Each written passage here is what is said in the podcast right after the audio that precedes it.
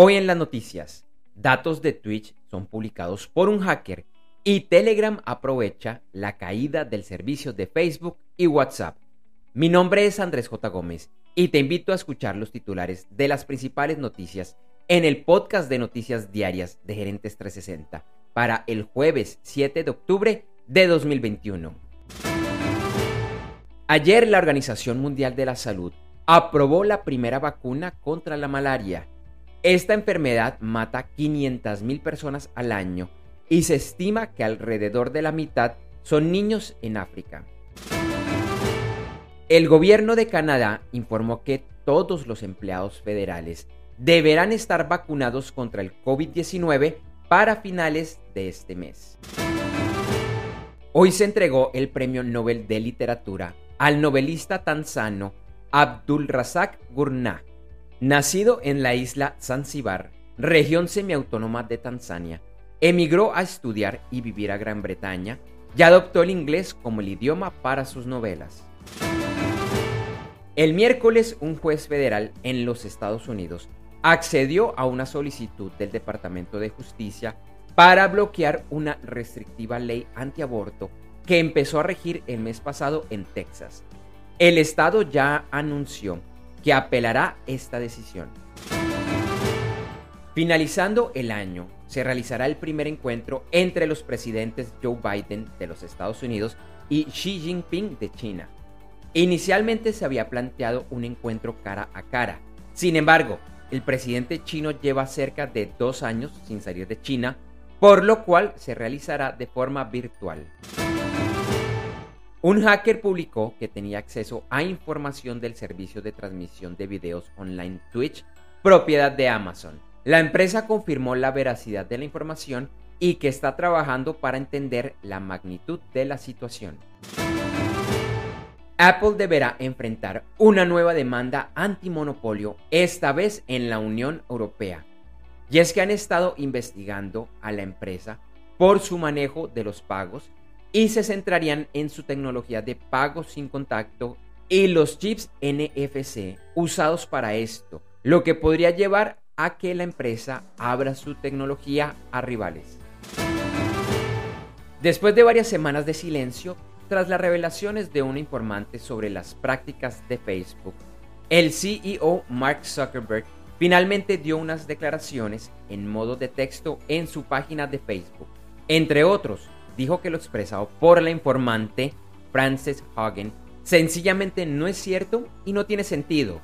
También habló del impacto de la empresa en el mundo y mencionó que la caída del servicio el lunes muestra la cantidad de personas y comunidades que dependen de la plataforma para comunicarse y hacer funcionar sus negocios.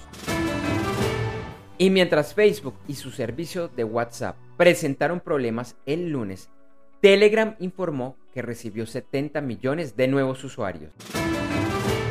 Ayer miércoles, los principales mercados accionarios de América, Asia y Oceanía cerraron con resultados mixtos y en Europa se presentaron pérdidas. En América, algunos de los mercados e índices principales que cerraron solo con pérdidas fueron los de Argentina, Chile y México. Hoy jueves los mercados de Asia y Oceanía cerraron con ganancias.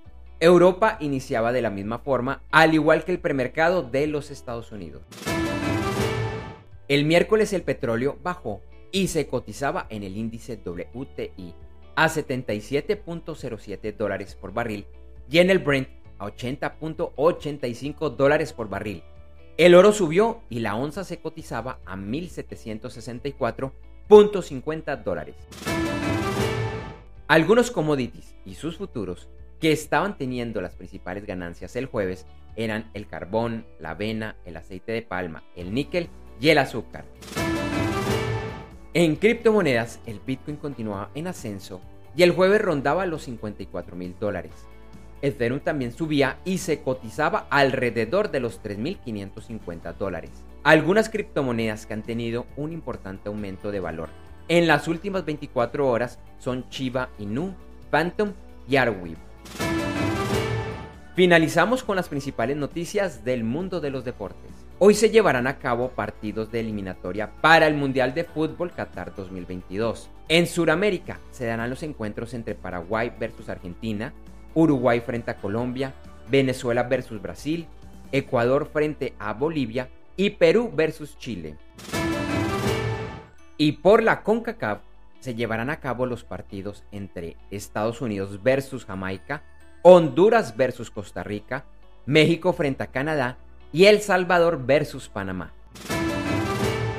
Y en la Major League Baseball, entre hoy y mañana, inician los partidos de las cuatro llaves para definir el campeón de la temporada. Por la Liga Americana se enfrentarán Chicago White Sox versus Houston Astros y Tampa Bay Rays versus Boston Red Sox. Y por la Liga Nacional jugarán San Francisco Giants versus Los Angeles Dodgers y Atlanta Braves versus Milwaukee Brewers.